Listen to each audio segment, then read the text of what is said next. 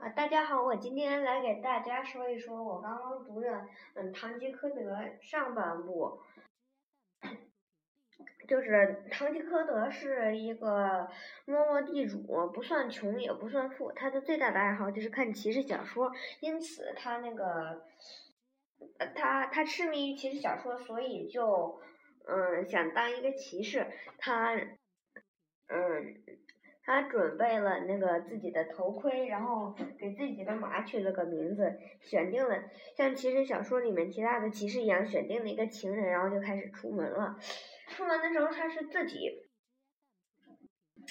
嗯，自己出门，然后自自封骑士。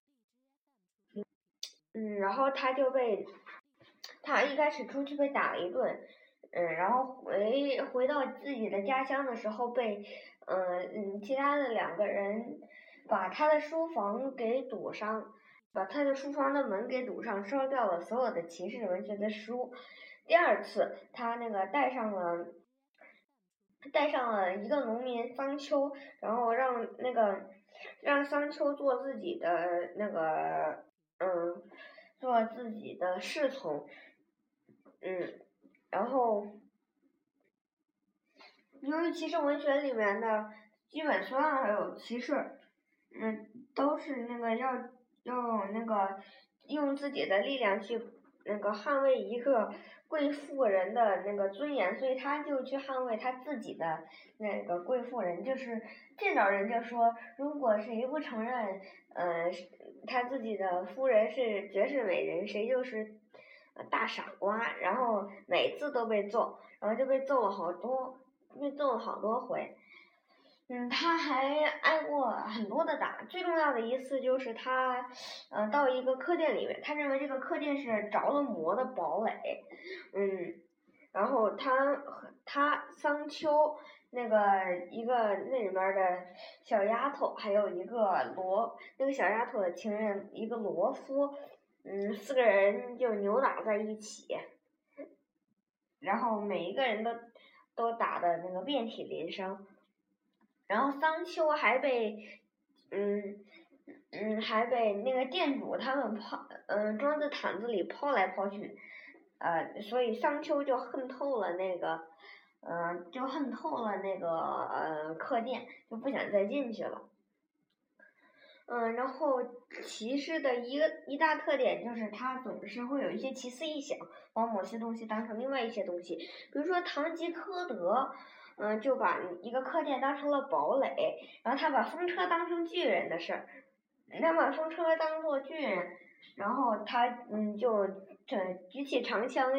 朝那个风车那边去砍，结果当时风车被风吹的嗯转的正猛，结果他的长枪被蹦。蹦成了几段，然后连人带马飞了出去，嗯，受了很多，呃，就是受了很多很多的伤。然后还有一次，他把那个绵羊，他把一群绵羊想象成了，他把两群绵羊想象成了两两支军队，然后向其中的一只那个一一群绵羊刺过去，然后，所以他就那。托定长甲，嗯，然后举枪乱刺，那股猛劲儿好像真在刺杀他的宿世冤家呢。嗯，然后看羊的牧人大声的喝住他，可是看来喝不住，就解下弹弓，把拳头大的石子儿，呃，向他耳边弹来，向他耳边打来，然后一颗石子打在他的呃肋上，把两根肋骨打的直接陷进肉里去。嗯，然后他还把那个一个装满了红酒的皮带当成了嗯巨人，然后他就对着，他就梦游的时候对着那个大皮带，嗯刺来刺去，戳来戳去的，